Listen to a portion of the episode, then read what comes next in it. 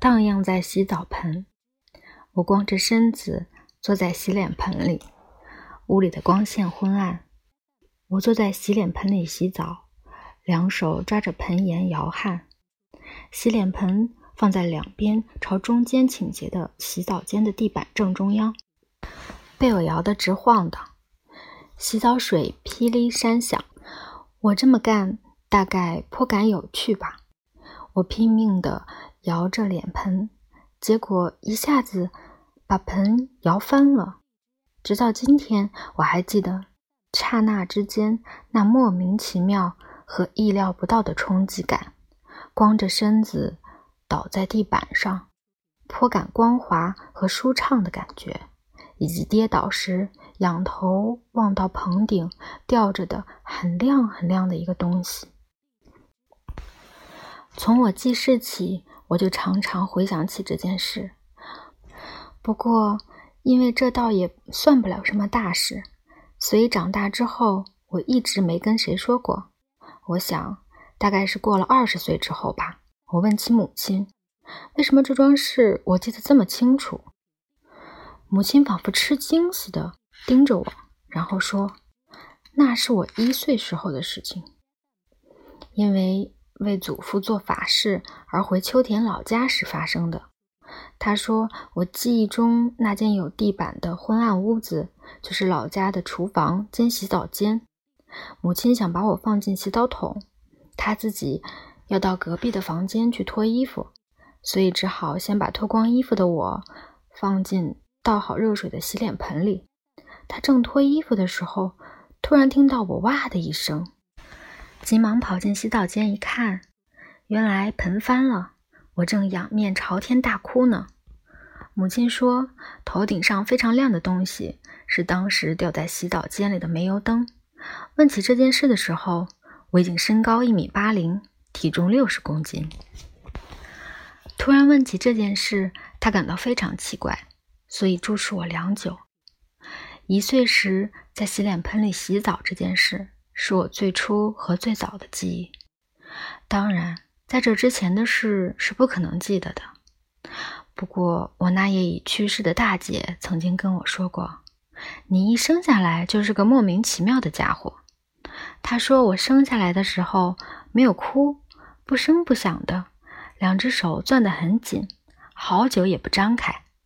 好不容易给你掰开一看，两只小手已经攥紫了。这大概是他瞎编的，一定是为了跟我这个最小的弟弟开玩笑。首先，如果我真是生下来就把手攥得那么紧，现在我已经成大财主了，坐着劳斯莱斯高级轿车到处转悠了。说点题外话，就是这位拿这些话开我玩笑的大姐，听说她去世前不久看电视时看到了 Los Primes 乐队的黑泽明。他以为那是我，便说：“阿明真是精力充沛啊！”尽管外甥和外甥女说那不是他们的舅舅，可他却坚持说自己没有看错，因为我小的时候，姐姐们常让我唱歌给他们听。如此说来，我应该感谢 Los Primes 乐队的黑泽明，他替我唱歌，献给了我那晚年的姐姐。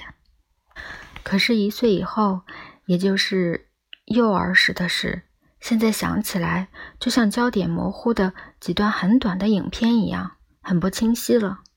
而且都是伏在奶妈背上看到的一些事。其一是我隔着铁丝网看到一群穿白衣服的人挥着一根大木棍打球，有人跑着去接飞得老高的球，有人跌跌撞撞的在追球。有人在抢球，抢到手后又扔了出去。后来我才知道，当时父亲在体育学校任职，我们就住在学校的棒球场铁丝网后面。这就是说，我从小就看过打棒球。应该说，我喜欢打棒球，有很深的渊源。另一件记得很清楚的幼儿时的事，是离我家很远的某个地方在着火。那也是伏在奶妈背上看到的。失火的地方和我家之间隔着一段黑黑的海面。我家住在大森海岸附近，远远能看到那着火的地方，大概是雨田一带。不过看到那远处的大火，我吓哭了。直到现在，我看到失火还很不是滋味，特别是看到夜空被烤得通红的颜色，心里就会发颤。幼儿时代的再一个记忆是，奶妈常常背着我去一个黑黑的小屋子。那到底是个什么地方呢？长大之后，我常常想起这个问题。结果有一天，就像福尔摩斯那样解开了这个谜。原来他是背着我上厕所。这奶妈简直太不礼貌了。不过后来，奶妈来看我，她仰着脸。望着身高一米八零、体重七十公斤的我，说了声：“孩子，你长这么大了。”当他抱着我的双膝，高兴地抽泣的时候，我一丝也没有责备他不礼貌的心情。